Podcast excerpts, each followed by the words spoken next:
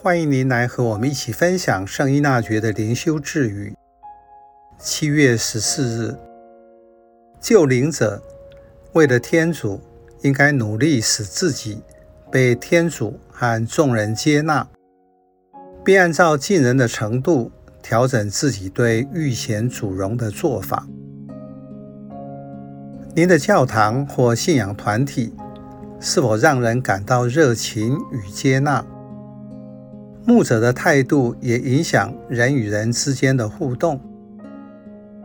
这句赐语提出，为从事福传和牧灵的人来说，为了天主要如此辛劳，使自己不仅被天主，也为了他的缘故，被众人所接纳，并且按照尽人的进度。调整自己对神圣的荣耀的热情。反而提出，教友是天主子民，分享先知、司祭和君王的身份，我是否认同？在生活中热诚回应，或是放在一边？在参与助人认识信仰或灵性成长时，要努力。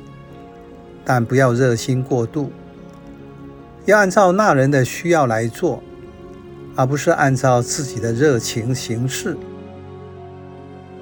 所以，渴望分享拯救人灵使命者，是为了帮助他人分享耶稣的救恩。在如此的努力时，也要觉察，让自己所做的不只是自己的渴望，要被天主接受。也要为了天主的缘故被众人所接受。什么是被众人接受？就是我的作为对他人来说是有意义的，但意义不在我身上，而是要回归天主。因为开始认识信仰时，他可能仍不清楚天主是谁，也不清楚你只是天主的代表，只会把目光。投注在人身上。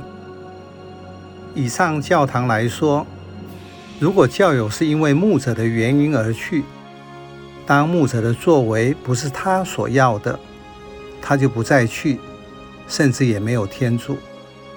延宣所得的救赎也没有了。想一想，这是怎么样的信仰团体？